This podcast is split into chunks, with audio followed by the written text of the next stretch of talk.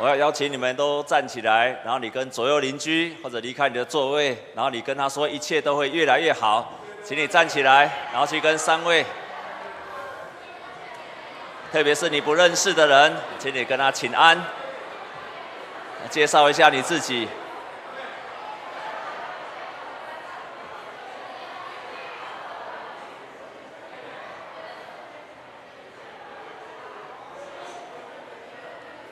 再来唱一次，我们先来再唱一次那个回音诗，好吗？对对对对。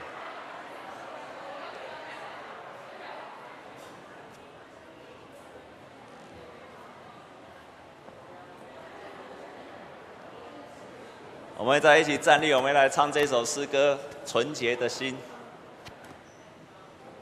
请我们一同站立，让我们一起来。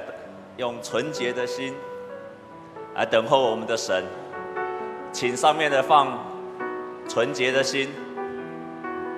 哎，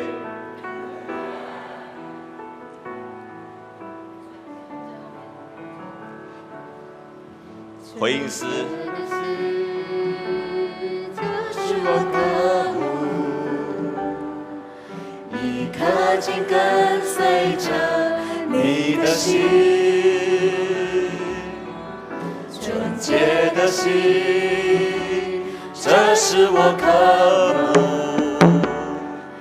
一颗真跟随着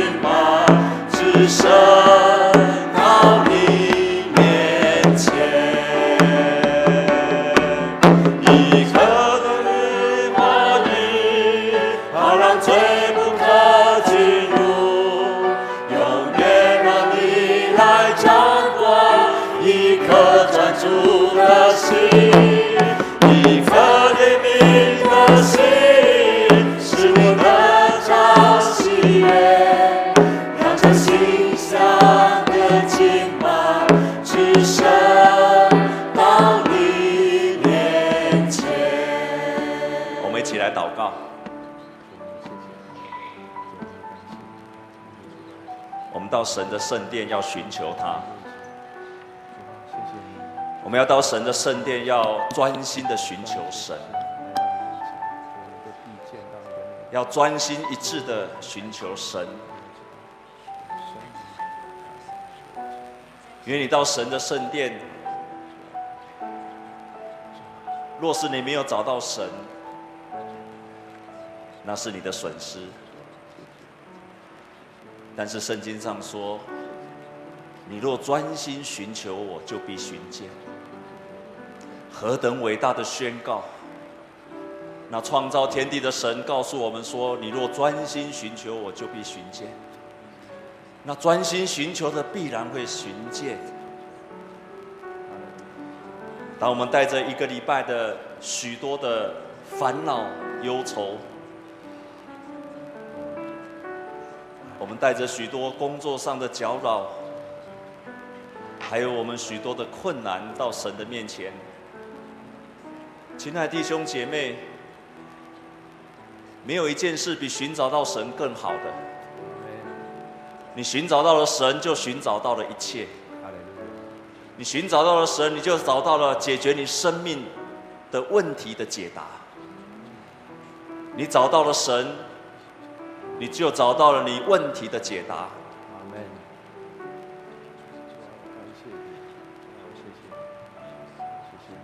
神是那么容易的寻找得到，你不需要到高山，你也不需要到圣地，你不用到遥远的耶路撒冷，在一颗纯洁的心上找到了神。你不需要做很多的好事，你不需要捐很多的钱。可是你必须从你的心里面说：“主啊，我要你。”必须从你的心里面说：“主啊，我渴望你，我何等何等的需要你。若不寻找到你，我绝不罢休。”是如此的渴望的人，他寻找到了神；是从心里面是如此渴望的人，他遇见了神。我们没有办法带着一个随便的心到神的面前，然后想要遇见神。遇见神很简单，你不必要花很多的钱，不必要到高山，你不必要到地极的地方，在一颗渴慕的心里面就可以遇见了神。亲爱的弟兄姐妹，世界上没有比这个更好的福气。多么希望你能够遇见神，没有比遇见神更美好的事情。我们一段安静在神的面前。当我们带着一个礼拜许许多多的事情来的时候，不管是烦恼，愿你在神的面前，让我们优先的带着一颗渴慕，在安静的当中，若是圣灵提醒了你，你还有很多忧虑的事情交托给神，若在安静的当中，若在安静的当中。圣灵提醒你，你得罪了他，求神的赦免。我们就专心一致的寻求神，神必会让你寻见。我们都安静在神面前的时间。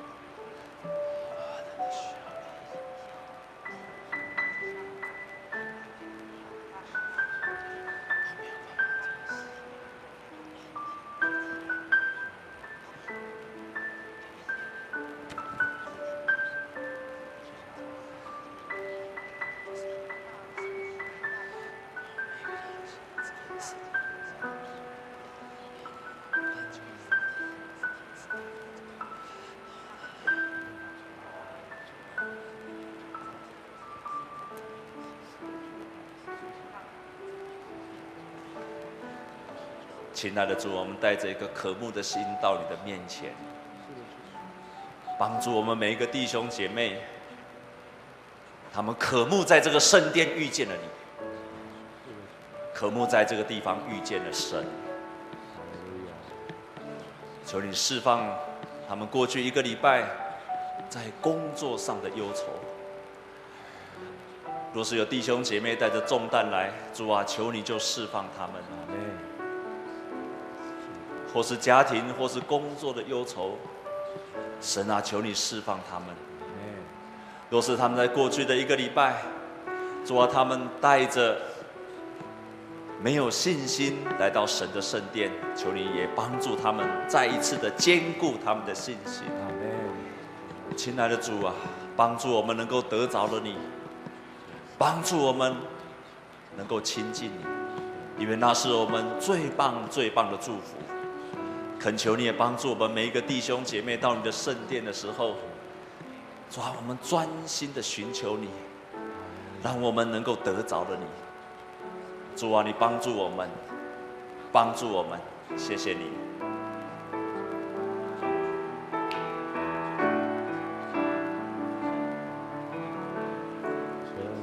纯洁的心，这是我渴慕，一颗紧跟随着你的心，纯洁的心，这是我渴慕，一颗紧跟随着你的心。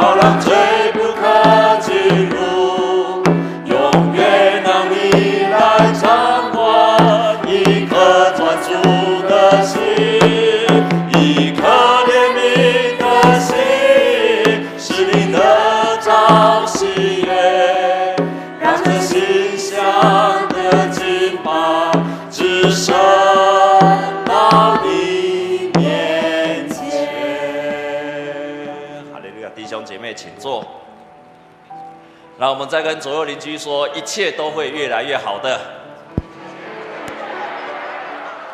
然后你很坚定的跟他说，一切真的都会越来越好。我特别邀请我们今天第一次到我们当中来聚会的弟兄姐妹，啊，当他站起来的时候，请我们左右邻居，你也要跟他站起来。只要你旁边有人站起来的时候，啊，阿伯阿伯阿伯，哎。只要你左右邻居有站起来，请你在围在他周围的要一起站起来，然后跟他握手，然后跟他说一切都会越来越好的。好，我们请今天第一次到我们当中敬拜神的，请你站起来，我们一起用最热烈的掌声来欢迎他们。请你前后左右的都要站起来，然后跟他一起来握手，跟他说一切都会越来越好的。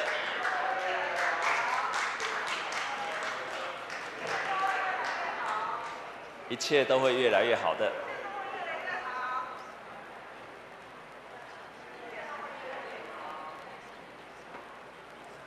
啊，我们非常的高兴，哎呀，每一周都有新的人到我们当中来。啊，牧师要报告两件事情。第一件事情，在下个礼拜我们有受洗礼，然后我们有有呃儿童合唱团的献诗，所以下个礼拜节目非常的精彩。然后我们有。一个细罗亚的儿童合唱团也要在我们当中来献诗，啊，这是第一件事情。我们也感谢神，在我们的教会有越来越多人接受了福音，信靠了福音。所以，我们下个礼拜一共有十八位弟兄姐妹要在我们当中来受洗，然后还有从印尼来的啊，我不是印尼，对不起，泰泰劳泰劳，一共有六位，所以这样加起来一共几位？啊，二十四位，啊，所以我们一共有二十四位，包括在泰国的弟兄姐妹，他们要在我们第二场的地方有受洗，啊，所以我们一起要为这些要受洗的弟兄姐妹，要迫切为他们祷告，让他们能够在不止受洗，而且加入这个神的大教会、大家庭。啊，第二件事情，啊，牧师同时要再提醒一次，你不是来听牧师讲道，你是要来敬拜神。敬拜神就从开始唱诗歌开始，而且我说了好几次，敬拜神有时候比听牧师讲道更重要，所以请你一定要准时十一点半来准备，然后来敬拜神。当你在敬拜的时候，神就开始做工了。真的，你要操练来敬拜神，礼拜天来敬拜神，然后礼拜一周间也都敬拜神，你的生命就会有很大的不一样。我们跟左右邻居讲说：“你一定要来敬拜神。”在我们今天所读的圣经节里面，今天所读的圣经节，我们再来看一次，在马太福音的第五章，在马太福音的第五章的第八节，马太福音的第五章第八节，我们一起大声的来读好吗？预备，请，听的人有福了，因为他们怎么样？必得见上帝。我们再一次跟左右邻居讲说：你一定要遇见神。再也没有比遇见神更美好的，对基督徒来讲，再也没有一件事情比遇见神更美好的。遇见神，你会找到生命的答案；遇见神，你人生的困难会得着了智慧；遇见了神，你的内心会有真实的平安跟喜乐。所以你一定要遇见神，遇见神跟祷告蒙应允不一样。祷告蒙应允是你祷告，上帝回应了你；可是遇见神是你非常清楚的说，神就住在我的里面。你见到了神，你会体会到神的荣耀，你会体会到神的生命在你的里面，你会体会到神的喜乐，还有他的爱在你的里面。神的平安、神的喜乐、神的爱，还有从神来的荣耀，会在你的生命里面去彰显出来。所以你一定要遇见神，不只是祷告神，你要遇见神。你遇见神，你的生命会彻底的不一样。在今天我们读的圣经说，清心的人有福了，因为他们要遇见神。这个地方所谓清心，大概至少有三个意思。第一个就是干净。就是干净。耶稣在另外一处的圣经节说：“你如果看到妇女兴起的淫念，那就是有了淫念，那就是犯罪了。所以就是说，你要内心干净，也就是不只是外在的表现，你要更要内心的干净。啊，亲爱的弟兄姐妹，现在的人很喜很喜欢重视外表，很喜欢重视外在。”但是我们太少把我们的外在跟内心把它变成一致的，因为现在的人太重视外在了，所以很多人都喜欢整形，很喜欢重视外在，去洗头发就睡耶，去烫头发，去整形，去隆鼻，去隆乳，去。弟兄姐妹，你的脸整过了，请举手。不要骗我，我看得出来，啊。你拉一拉你右手边的人的脸，特别是女孩子的脸，把它拉拉看有没有很紧啊？如果很紧，那大概大概是整过了哈。没有整过脸的，请举手。啊，感谢主哈。曾经有在韩，我们都知道韩国的人很喜欢整形。啊，有一个韩国的姐妹，啊，她就有一天呢，到了突然心脏病发作，然后就被送到大医院去了。在那家医院里面，他因为心脏病躺在那边急救，然后他也不知道到底他能不能活得下来，所以他就在那个时候迫切跟上帝祷告，问上帝说：“上帝呀，上帝呀，上帝呀，请你告诉我，到底我这一次被送出来，我是会生还是会死啊？我到底会继续活下来？到底我人生的寿命还有多久啊？”所以他就拼命的问上帝说：“上帝啊，我会到底会活多久？”这时候他听到一个声音跟他说：“你还有三十年可以活。”哇，这个姐妹就很高兴。原来我还有三十年可以活，所以那个姐妹呢，就她就不害怕了。果然没有错，医生就跟她动了心脏手术，她就完全的康复。但是，当她要出院以前，她想说，既然已经住了院，那为什么不顺便美容一下呢？顺便整形一下呢，所以她就去打那个，就去打那个，那个叫什么？哎，她就拉皮，然后还打那个玻尿酸，然后也把他的眼睛呢整得比较高一点，然后把额头呢的这个眉毛也整得比较高一点，然后呢又去削骨，所以把他的下巴呢就削得比较尖一点，好，比较尖一点啊，就有点像我们逸轩姐妹这样子，啊，比较尖一点，然后呢。就觉得看一看自己的胸部呢，又觉得自己胸部太小，所以又去做什么？哎，隆乳。所以呢，隆乳，然后又觉得肚子太大了呢，又去抽脂，然后觉得自己屁股太垂了呢，又去怎么样？屁股是要做什么手术？请问，请问修归长老，屁股要做什么手？不，我是问你而已，你为什么那么紧张呢？啊啊，提臀，所以他就去隆乳，然后抽脂，然后又提臀。啊，台湾为公就，他就是真的变成了一个尼捧优手卡称顶，听过了吗？好，就是尼捧怎么解释？啊，不用解释，你们知道意思。因为他非常的高兴，但是啊，当他做完手术，踏出医院的第一步的时候，出来一辆车，救护车回来了，就把他当场给他撞倒了，而且当场被撞死了。他到了上帝那个地方，就问上帝：上帝啊！你不是亲口告诉我说，我还有几年可以活，我还有三十年可以活，怎么我现在就到你这里来了？上帝说：“哦，sorry，sorry，我几乎我已经认不出你是谁了。”跟左右，特别是姐妹，跟他说：“不要整得太不像话。”好，我们太重视外表，但是圣经告诉我们说，你要内心清洁。然后在诗篇的二十四篇，我们一起来看诗篇的二十四篇。在旧约的当中，我们特别来看诗篇的二十四篇，我们一起来读这两节好吗？预备，请。谁能登耶和华的山？谁能站在他的圣所？就是守洁心清，不向虚妄起誓，不怀诡诈的人。但是在旧约里面告诉我们，说是你要守节心清，没有诡诈。这样子的人可以到圣殿，可以到耶和华的山上去朝见他。到了圣殿，重要的不再是外表，而是内心的清洁，没有诡诈的人到。但是到了耶稣那个时候，当他在登山宝训，他说：“内心清洁的人有福了。”他开始把这种朝向上去敬拜神，把它转向，而且更加的肯定说：“你不只是朝向神，而是你会遇见的神，你可以看见的神。”其实，在圣经里面，没有人可以看见神的，因为耶和华说：“看见神的必死。”所以，耶稣在这个地方所说说看见神，应该说是应该把它翻成更好说，会遇见神。谁会遇见神？哪些人会遇见的神？在圣经里面，哪些人会遇见神？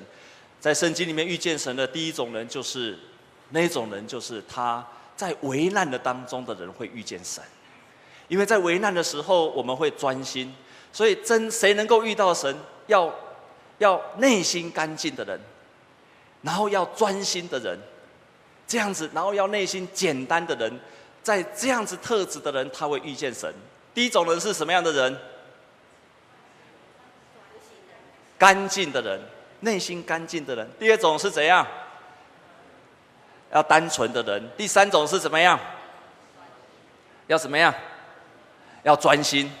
所以，干净、单纯跟专心的人会遇见的神。干净，然后第二是什么？单纯。第三是什么？专一的人会遇见神。我们在什么情况会遇见了神？在圣经中哪些人遇见了神？在圣经中有一个人叫雅各，当他被他的兄弟以扫追杀的时候，他就逃到旷野。在被追杀的时候，在最危难的时候，他到了旷野，结果在旷野那个地方。他就在那个地方就遇见了神。当他到了旷野，躺在旷野睡觉的时候，他看到天使从天上下来，上上下下，上上下下。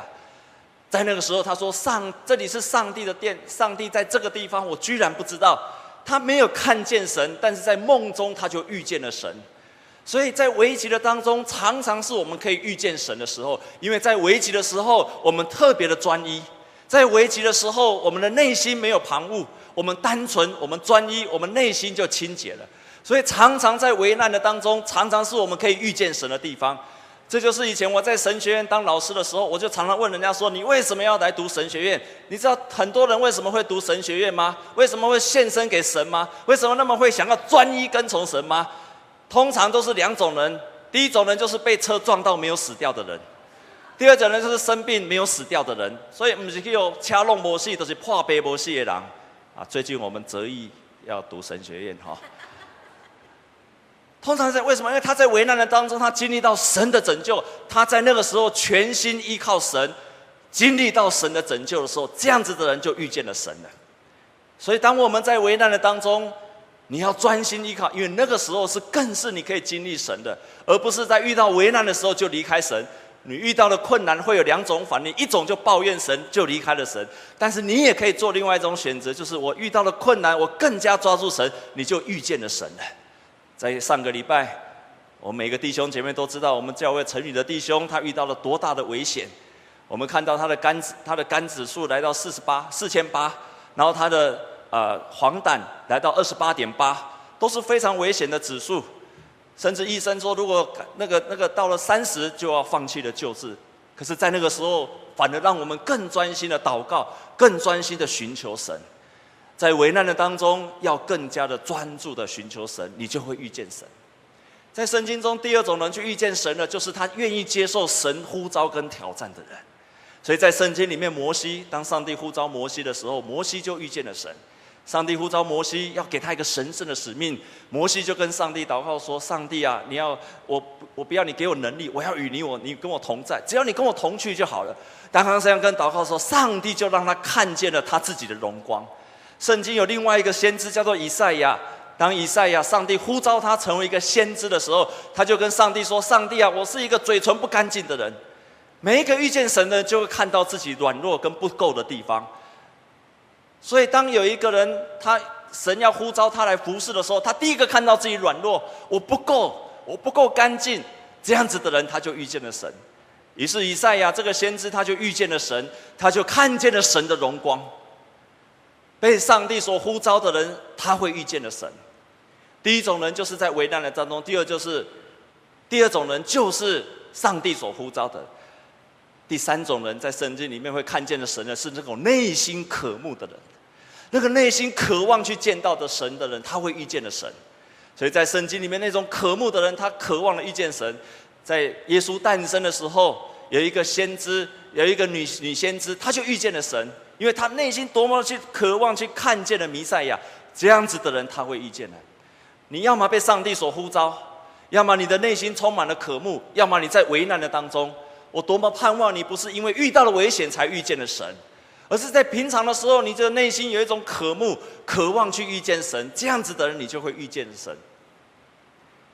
我印象非常深刻，我在遇见的神，就是在我自己非常非常渴慕的时候。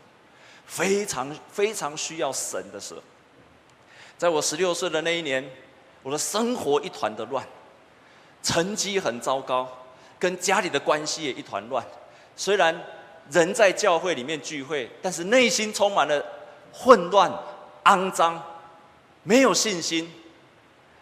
就在高一十六岁那一年，内心是非常的混乱，但是。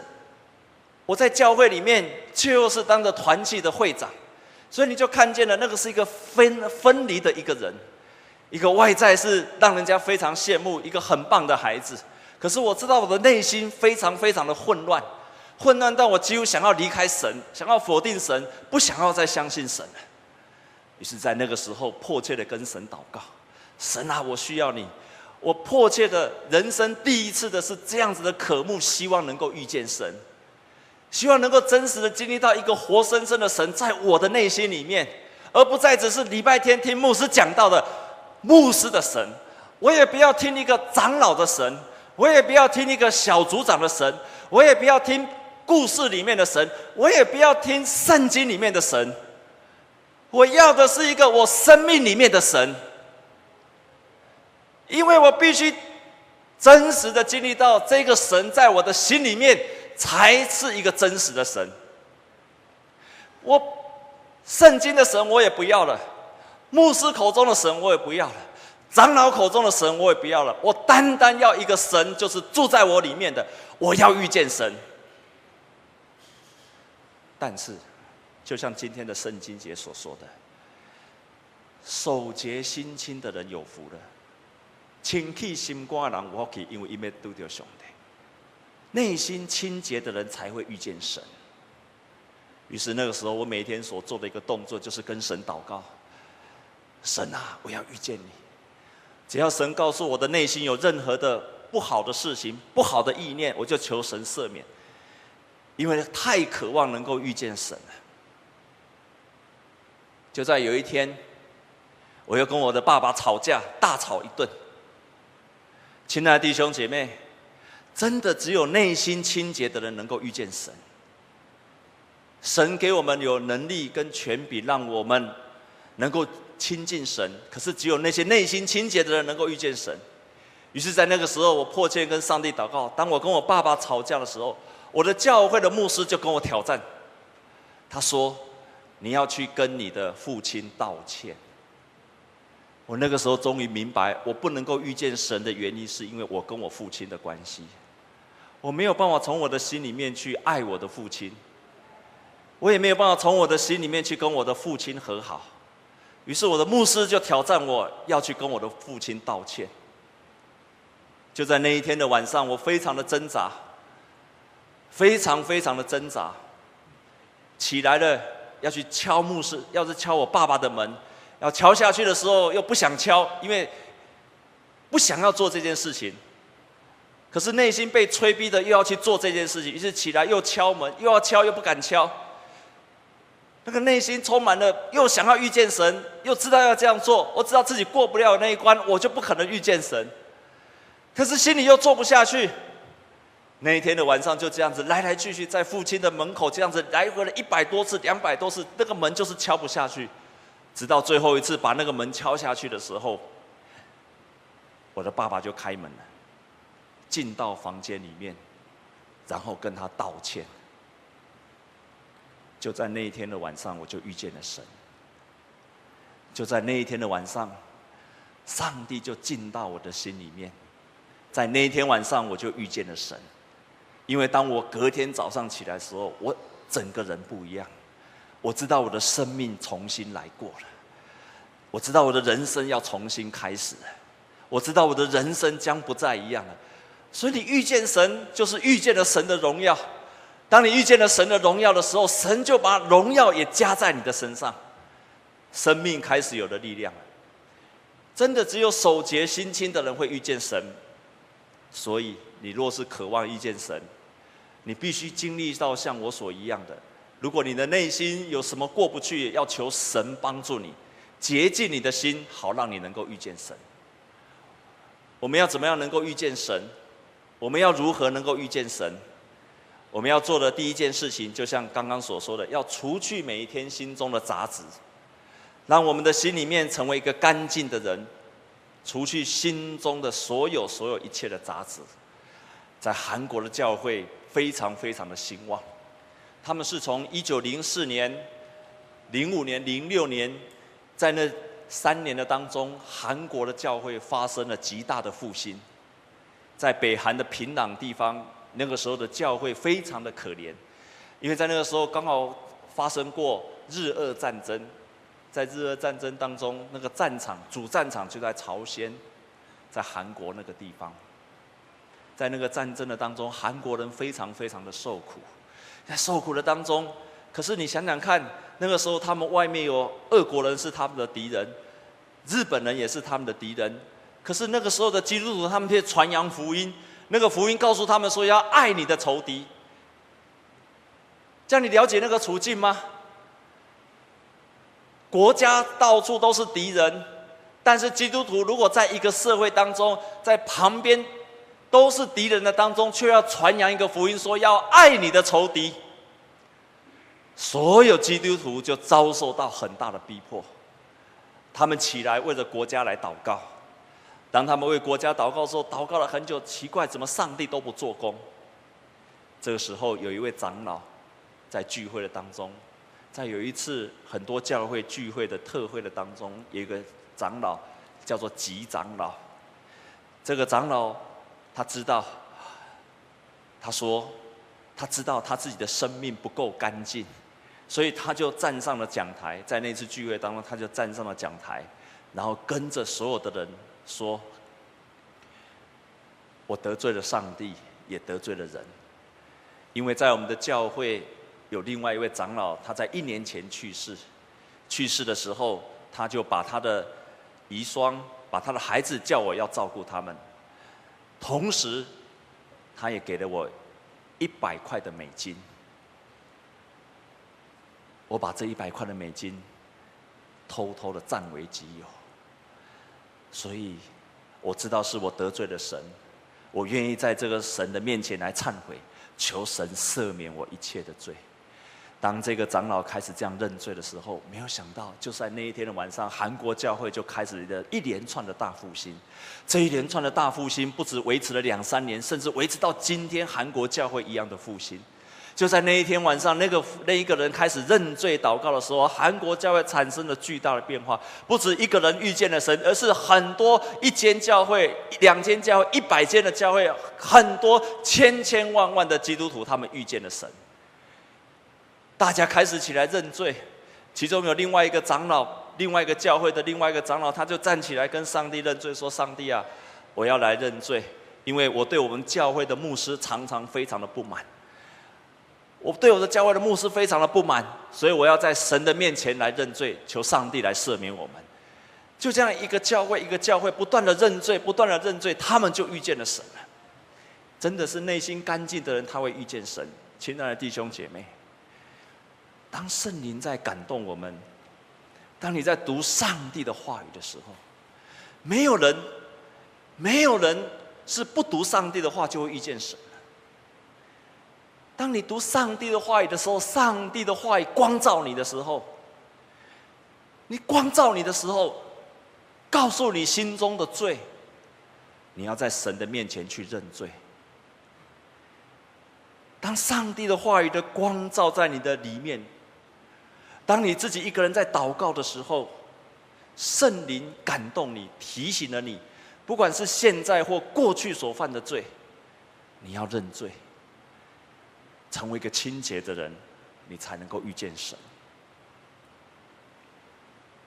让我们成为一个内心清洁的人，你会遇见神；也要让我们成为一个被呼召的人，你就会遇见神。我愿意成为被上帝所呼召的人。在教会的历史上也好，在圣经里面也好，那些不断的、不断的在经历神带领的人，都是那一些愿意接受上帝呼召的人。你渴望你的生命不断的经历神、遇见神，有上帝奇妙的事发生在你的身上吗？渴望的，请你把手举起来。当然，你不渴望就算了。如果你渴望，你要把手举起来，请放下。你要接受神给你的呼召。你要接受神给你的呼召，传扬神的福音，立志做神的工作。传扬神的福音，立志做神的工作。如果你是一位上班族，你要立志在你的工作职场上，要为主做见证，阿门吗？你这么小声，你想遇见神吗？如果你是个上班族，你要立志，要在你的工作职场上，要成为一个见证神、荣耀神的人，你阿门吗？如果你是一个家庭主妇，你没有工作，你就立志让你的全家成为一个基督徒的家庭，阿门吗？那你就会遇见神的。大大卫、以赛亚，他们都是接受神呼召而遇见神的人，因为神所呼召的，神就给他能力。在中部的地区有一个非常有名的医生，叫做谢伟医生。有没有人听过谢伟医生？贾卫医生有听过的？